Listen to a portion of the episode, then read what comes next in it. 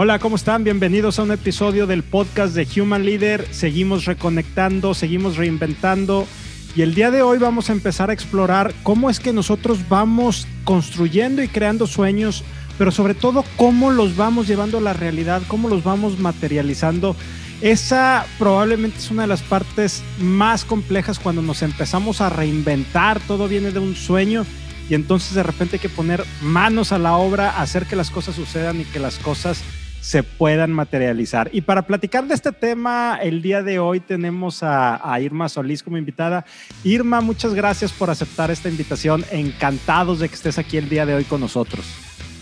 Hola Rogelio, muy feliz de estar por acá contigo y con todos tus seguidores en Human Leader Podcast. Muchas gracias Irma. Y como siempre, la pregunta más importante, ¿quién eres tú? ¿Quién es Irma Solís? Híjole, después de este encierro, lo que te puedo decir es que yo soy. Yo soy. I am. Los que meditan seguramente van a entender eh, esta parte de el I am o yo soy. Podría decir mil cosas de mí y ponerme varias etiquetas, algunas que me han puesto, otras que a lo mejor me he puesto yo pero a lo mejor para que no se haga tan hippie, creo que soy una mujer en una constante evolución, que siempre está aprendiendo y siempre está buscando ser la mejor. Ser mejor que, la que estaba aquí ayer o, hace un par de años. Me, encanta, me encanta la definición. típicamente esta es la pregunta más compleja y donde y tú de repente ahora sí me dejé al que dejaste así como que bueno, Oye, vamos a ponerle unas etiquetas nada más para fines de carácter eh, meramente de identificar a Irma, la profesionista. Platícanos profesionalmente quién eres, Irma. Pues soy Irma Solís. He trabajado ya por más de 10 años en temas de comunicación. Desde mi primera experiencia, pues eh, trabajé en esta área, he estado trabajando en esta área creo que ya son como 13 años, hasta, hasta me, me cuesta decirlo, no te creas, no.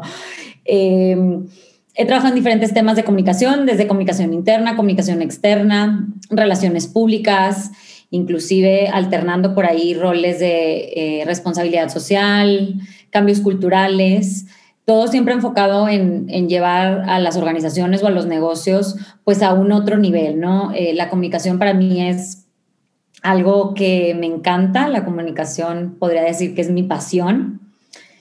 Y pues es lo que he venido haciendo ahora sí ya en estas etiquetas, ¿no? O en, o en la parte profesional me he desarrollado en, en, esta rama y honestamente me encanta, ¿no? Por ahí tenía amigos que me decían, ay, ¿qué comunicación MMC? Pues para mí no, no lo fue, no lo ha sido y creo que definitivamente no, no lo es. Oye, Irma, y me, encanta que le pongamos estas etiquetas por, por dos cuestiones. Uno, porque bueno, ya nos dijiste quién eres y quién eres es simplemente que eres, que estás aquí y que estás en ese, en, ese proceso continuo de, de, descubrimiento, pero sobre todo del aquí y en el ahora. Pero profesionalmente tú has ayudado a las organizaciones a transformarse, ahorita nos decías, a llevarlas a través de la comunicación de un lugar a otro donde, donde quieren estar y no significa porque muchas veces hablamos de transformación, de cambio, de evolución y pensamos que algo está mal. No, probablemente es de lo bien que estoy a lo mejor que puedo estar. Pero estos cambios parten siempre de un sueño. El otro día en, una entrevista, eh, hablando temas de transformación, hacía yo la pregunta, bueno, pero ¿de dónde nace? O sea, la transformación de repente, pum, alguien se le ocurre y dice, vamos a transformarnos, tienes un grupo de, personas, lo que sea. El hecho es que tú ya decidiste transformarte y en este, en este caso vamos a hablarlo desde un tema personal. Ahora sí que eh, vamos a ponernos hipiosos y el tema de, de, la persona, del ser. ¿Cómo, ¿Cómo dices me quiero transformar como persona? O sea, esos sueños, ¿cómo los aceptas? ¿Cómo llegan? ¿Cómo conectas? ¿Cómo, cómo, no sé, ¿Cómo? Es la pregunta, Irma. Muy hippie tu pregunta también, ¿no? Así de, ah, sí, tú eres, bueno, ¿cómo? Ahora dime cómo. me la regresaste, me encanta. Eh, para mí ha sido, creo que es como un camino en el que, pues, he venido literalmente caminando poco a poco. Cuando entré a la carrera de comunicación, pues yo sí quería tener un programa de radio, digo, estamos aquí, me encanta, me encanta platicar y me encanta estar así como frente al micrófono. Y, fue uno de mis grandes como motivos, ¿no? Oye, aquí es, es por acá. Ya estando ahí yo decía, oye, es que el radio va a ser, oye, ¿me complaces? O hazle una broma a alguien por teléfono, ¿no? Eran como estas ondas de, eh, de hacer esto en radio en su momento. Y, o poner la canción eh, que, que, te pidieran. Fui a varias, eh, digamos, entrevistas en las mejorcitas estaciones de Monterrey y me di cuenta que al final tampoco puedes elegir, o sea, tampoco la gente elige las canciones, sino es un tema eh, que tenga ya la, pues la, la, frecuencia o lo que tengan ahí ya los deals que hayan hecho con los artistas, etcétera. Y yo decía, no, pues no, o sea, como que ese sueño de ahí no fue. Y eh, hubo un momento en el que yo tuve que elegir entre tres áreas, que era periodismo, del cual me sentía muy buena en, eh, escribiendo, siempre fui buena escribiendo, creo que todavía lo soy. Y otro era más enfocado en campañas y cosas de, de, publicidad. Y el otro que era donde yo sentía que tenía la pata más, más, más floja, comunicación organizacional. Entonces dije, a ver, si estas dos ya tuve clases, ya lo entiendo, me gusta, ya lo sé hacer, ya lo exploré un poco, pues voy a explorar algo que nunca nadie, que ni siquiera sabía como que existía, ¿no? estoy hablando 2007, o sea, era como que, ¿qué? Comunicación organizacional. Ok, tengo que llevar tres materias, bueno, en lugar de llevar otras tres de periodismo que ya había llevado eh, tres, pues bueno, eh, está bien.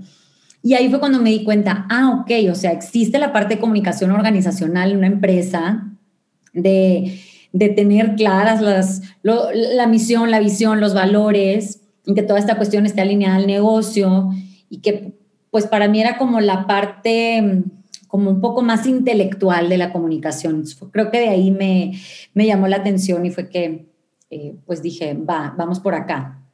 Y de ahí entré a trabajar a NEMAC, una empresa de grupo Alfa.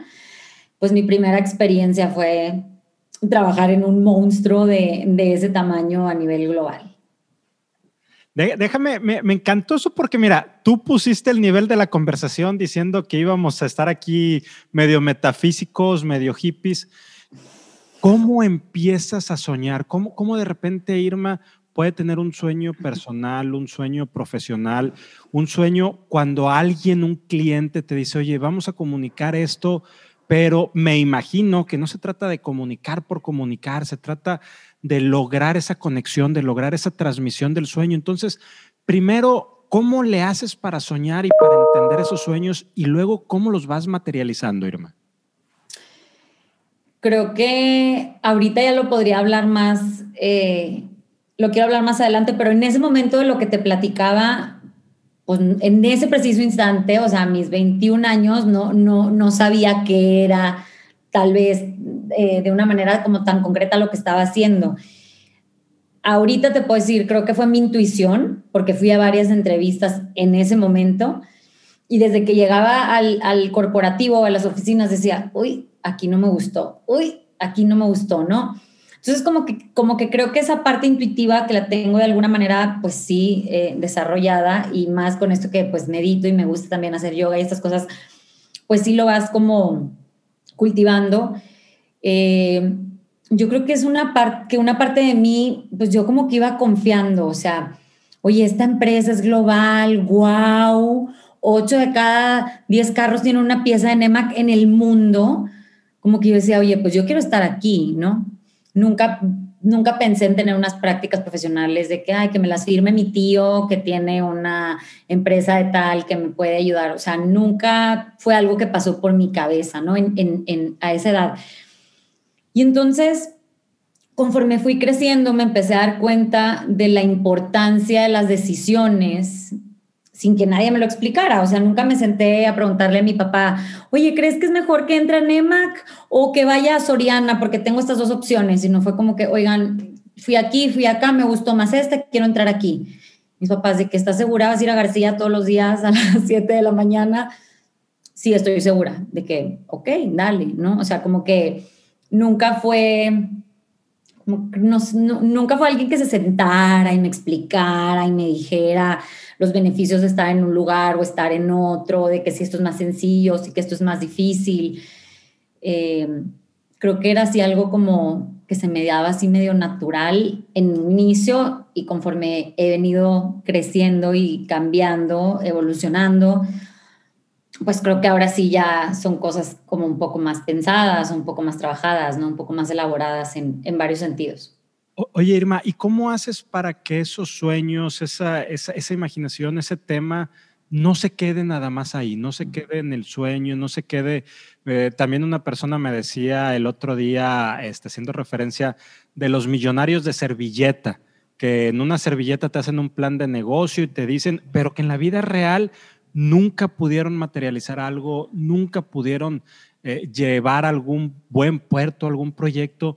¿Cómo hacer para que no se quede todo nada más en sueños, en palabras? y poder ejecutar tus sueños y poderlos que se conviertan en realidad y luego sentirte orgulloso de ellos y trascender a través de ellos. ¿Cómo haces eso, Irma? Y me preguntas cosas muy difíciles. me dijiste que no querías que habláramos de lo típico de siempre. Si quieres, el típico de siempre. Pero las pensaste, tuviste tiempo de, de decir, a ver, déjame por dónde le doy. Rogelio, para mí, esta parte de decir, bueno, ¿cómo voy logrando mis sueños? Creo que los planteo y busco de alguna manera el cómo sí He tenido fracasos, obviamente, he tenido fracasos grandes, fuertes, complicados también, pero creo que es en esa parte en la que, ah, ok, para que esto pase, yo tengo que hacer esto. Para que esto suceda, que esté en mis manos. Estaba en mis manos tener un buen currículum, estaba en mis manos eh, buscar una entrevista, ¿no? Estaba en mis manos.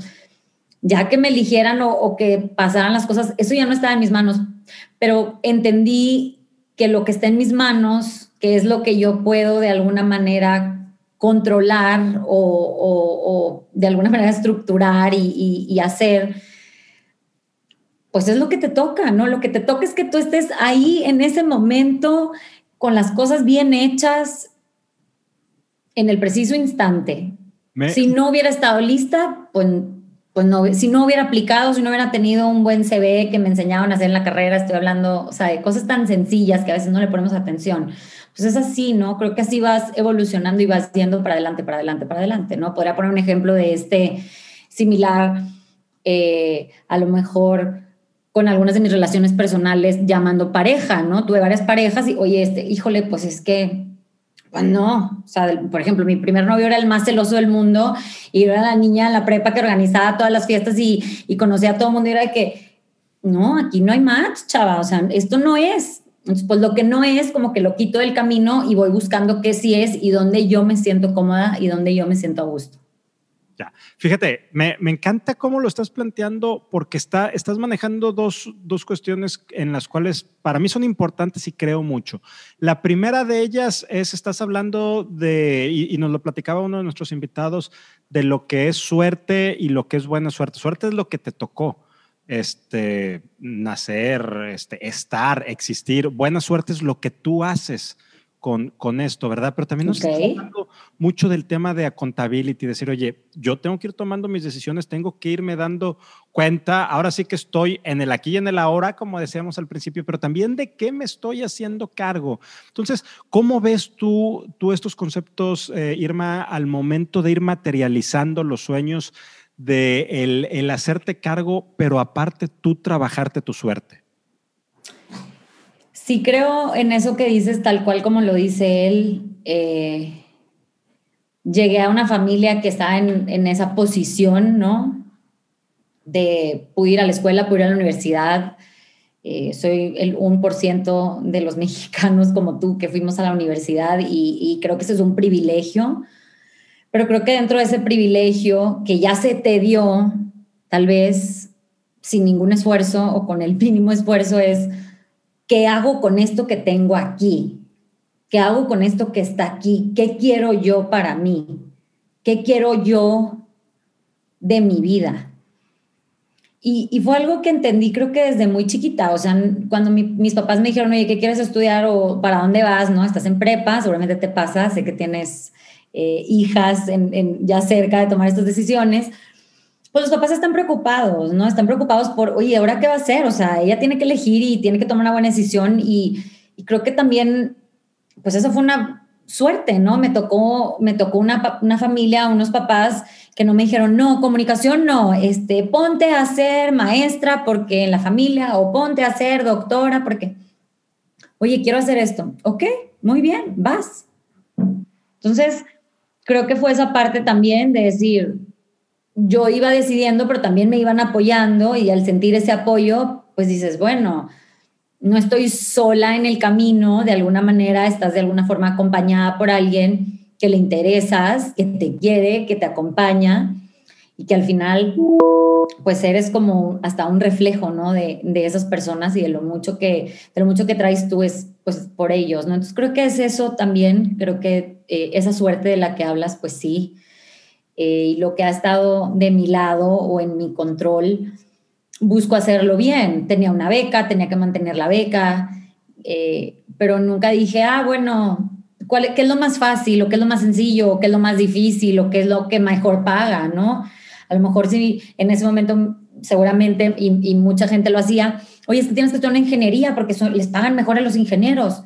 Pues sí, chavo, pero yo soy mala, o sea, no me gustan las matemáticas, soy buena administrando, cobrar y, pagar y, y estas cuestiones tal vez un poco financieras, pero la neta, así, ingeniería de verdad, no. Entonces creo que también fue una parte de entender pues lo que también se me había dado, ¿no? Los dones que, que se me dieron al nacer de mi personalidad, de mi manera de ser y, y decir, pues esto lo tengo más desarrollado y si me enfoco en esto, está más fácil, ¿no? O, es más sencillo eh, sobresalir en algo de lo que ya, de lo que ya eres bueno.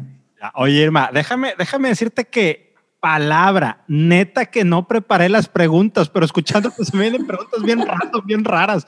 Y, venga, venga, venga. La, siguiente va.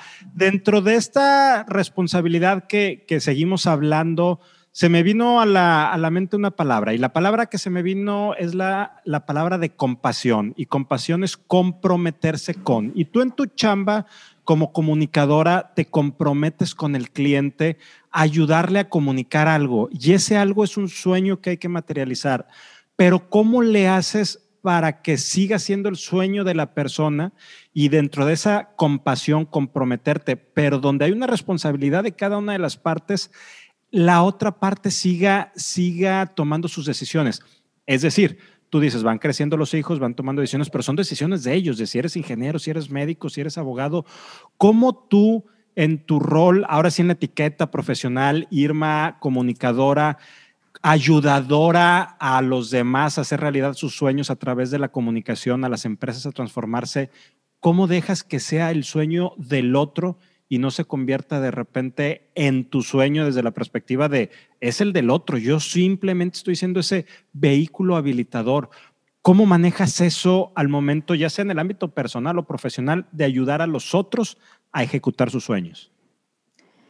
Mira, creo que en el ámbito personal, y ya tengo un tiempo eh, como manifestando y trabajando en esta cuestión, pongo mucho al servicio de las personas, o sea, que estas manos escriban lo que tienen que leer tal, que esta cabeza pueda pensar lo que necesita el otro para crear tal. Entonces, dentro de esta onda media hippie, ¿no? O, esta parte como más yogi, por así eh, decirlo, porque hippie, hippie, la neta es que no soy, para que eso sí que no, pero esta parte como un poco más espiritual tal vez, creo que puede ser una buena palabra espiritual, es entender que para yo también trascender como persona de manera individual, puedo poner al servicio de los demás como estos dones o, estas cuestiones de decir, bueno, si yo soy buena para esto y soy buena para esto y lo pongo al servicio, pues va a ser como mucho mejor.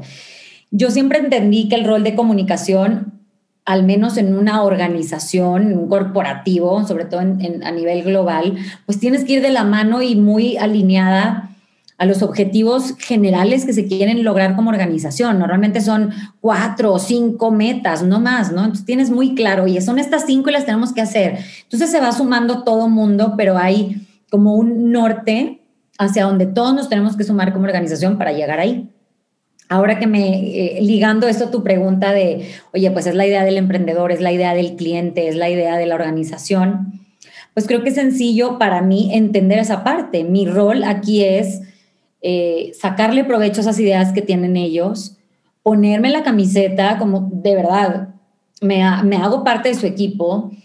Y, y, algo que no sé si he tenido suerte o lo he buscado o se ha dado así, es que normalmente conectamos de una manera en la que su sueño me parece algo que, vale la pena eh, luchar por él o trabajar por él, ¿no? Si mañana me hablaran y me dijeran, Irma, queremos que nos ayudes con la mejor estrategia de comunicación para vender los pañales ecológicos más chingones del mundo, es que yo creo que he cambiado cinco pañales en mi vida, o sea, los de mi sobrino. No, o sea, no tengo ese conocimiento tal vez o habilidad de decirte, ah, entiendo perfectamente tu producto o conozco perfectamente tu industria. Cuando no conozco la industria, la neta es que me meto hasta la cocina a entenderle siempre y cuando el producto o el servicio me llame la atención y, haya como un poco de match, ¿no? Como esta conexión y decir, oye, yo puedo hablar de esto, sí, puedo hablar mejor de esto, sí, comulgo, estoy de acuerdo, estoy alineada con esto. Sí, llámese un ejemplo como es Blooders, soy donadora de sangre desde hace más de 10 años. Les ayudamos muchísimo y fue algo que en lo que había un match, llámese un Foodbox, donde crecimos sus redes sociales dos veces en menos de un año se puede venir a Ciudad de México. Me encanta comer, eh, me encanta esta parte de que eh, los colaboradores se hacen parte de la cultura de la empresa y son eh, un punto importante también para el dueño. Entonces vas entendiendo las culturas y dices, aquí sí estoy haciendo un super match con él y él conmigo. Entonces ahí es donde funciona, a que si yo te digo, oye Rogelio, yo te quiero vender esto, aquí está, cómpramelo, lo necesitas no es así, para mí no es así, pero bueno, esa es Irma persona con Irma profesionista mezclada, entrelazada, ¿no? Que no, no se pueden separar. Y ahora vamos a verlo del otro lado de la moneda. Cuando tú has, en, en, lo largo de tu vida, querido emprender un sueño y que alguien se haya querido meter en el sueño, cambiártelo, contaminártelo, decirte no se puede, decirte mejor darle por allá, ¿Cómo reaccionas? ¿Cómo lo manejas? ¿Qué has hecho?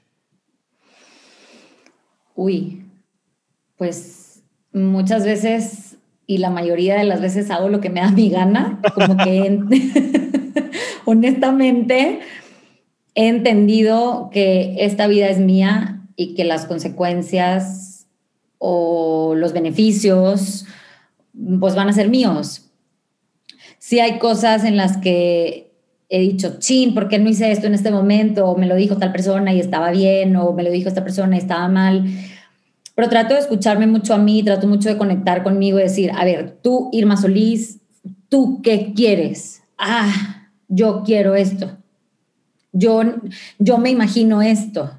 Entonces, dentro de lo que me voy imaginando, obviamente no todas las cosas se han hecho realidad como yo las espero y como yo las necesito ahí creo que ha sido gran parte de una resiliencia que he venido pues ahí tratando de cargar así de que, que sea más grande, que sea más grande mi costal de la resiliencia, porque pues es duro, es, es difícil, ¿no?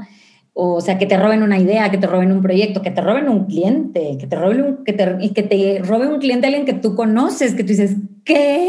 ¿Cómo? O sea, ok, no era para mí, next vamos, o sea, vamos, creo en que las cosas pasan porque tienen que pasar, pero sí creo que hay algo como que muy dentro de mí y lo he trabajado en terapia que le, le he dicho a mi psicólogo, yo no sé si yo hice este camino solito para llegar aquí y sentirme así, o sea, y sentirme tan bien con esto.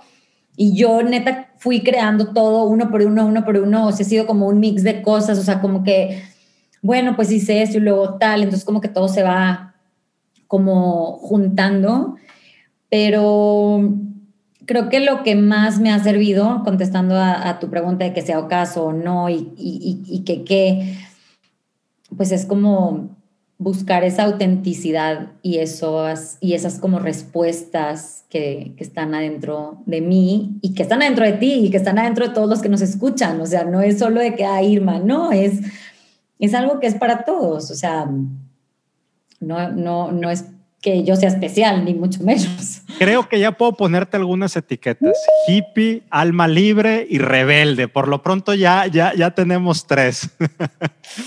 Pues alma libre, en algunas cosas sí, en otras no, cero. Hay como una balanza extraña.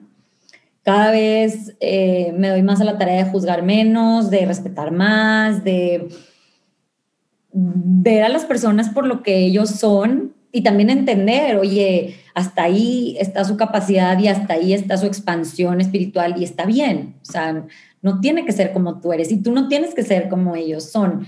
Creo que en esa diversidad hay mucha riqueza. Irma, quiero agradecerte profundamente que nos hayas acompañado en el episodio del día de hoy. La verdad es que disfruté mucho esta, esta, esta charla medio holística, medio espiritual. Eh, antes de irnos, ¿alguna pregunta que yo no te haya hecho y que sea de estas preguntas raras que te hice y que sea importante traer aquí a la conversación o alguna reflexión que nos quieras dejar respecto a este tema de los sueños y cómo llevarlos a cabo y materializarlos? Creo que lo único que les diría es que la comunicación empieza con nosotros, hay que ir hacia adentro como paso número uno y creo que esto tiene que ver con mi lado tanto personal como profesional, pero la comunicación siempre empieza con nosotros y de ahí parte pues ese sueño y ese camino para lograr ese sueño, esas acciones que tienes que hacer también.